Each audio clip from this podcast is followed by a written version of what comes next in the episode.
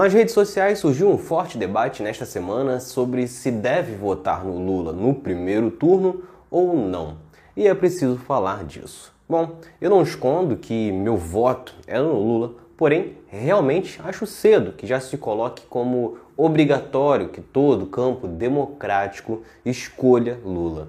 Eu não acredito em crescimento de uma terceira via, mas acho válido, claro, que você queira votar no Ciro Gomes, por exemplo, ou até mesmo faça campanha por um nome do Unidade Popular, Partido Comunista, PSTU, ou seja lá o que for.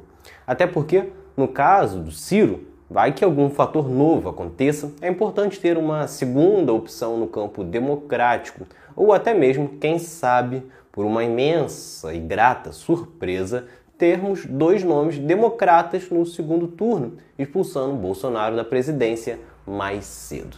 E no caso dos nomes da chamada esquerda mais radical, é importante que, caso você concorde com essas ideias, use da eleição para promover essas pautas e esses representantes. Só que, por outro lado, é fundamental considerar esta não é uma eleição normal. Não estamos falando de uma simples disputa entre direita e esquerda, como foram em alguns outros anos.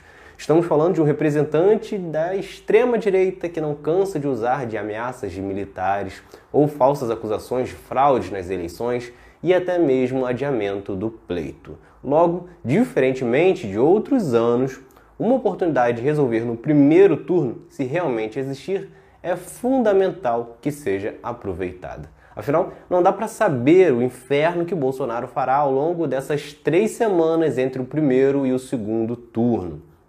Eu não acredito que ocorrerá um golpe, mas Bolsonaro pode sim e certamente vai tentar promover o máximo de pânico que puder neste período. E isso, logo, para você, democrata, você deve levar isso em consideração. Mas a questão toda nem é exatamente essa. O ponto deste episódio é falar sobre teoria e prática na política. Já comentei aqui algumas coisas parecidas em outros episódios sobre política. Existe uma insistência de se contestar alianças políticas formadas na eleição. Ah, o candidato está com golpista, ah, o candidato não está com gente da esquerda, está com gente da direita, ah, o candidato não falou de fazer reforma tal, ou cancelar aquela outra, ah, o candidato tem que fazer isso, no governo tem que fazer aquilo e etc. Tudo, claro, é válido e é o período realmente de se cobrar, de se exigir, mas é preciso fazer isso com coerência, sabendo como funciona o jogo político. Infelizmente, muitos influenciadores e até mesmo políticos vendem uma ilusão. Uma ilusão de que se tem que fazer isso, de que se pode fazer aquilo, e um determinado candidato ou partido não faz ou não fez porque não quis. O próprio Bolsonaro, na eleição de 2018, usou essa mesma ideia despolitizante de que iria governar sozinho, que com ele o Centrão não tinha vez. E hoje se aproxima do fim do mandato totalmente abraçado ao Centrão. Ah, então significa que devemos entregar logo para o Centrão? Não, apenas ter maturidade para compreender que é necessário fazer alianças para governar. Para fazer qualquer reforma mais elaborada no nosso país ou cancelar as desastrosas de Temer e Bolsonaro, é preciso ter 308 votos na Câmara. Ou seja, um presidente precisa contar com apoio de 308 deputados. Isso porque quem é da direita e não faz parte da aliança vai votar contrário. E a esquerda sozinha dificilmente conseguirá chegar a 200 deputados.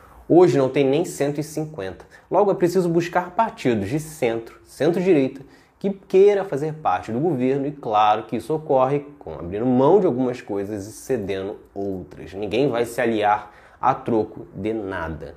E aqui está a diferença da teoria e da prática.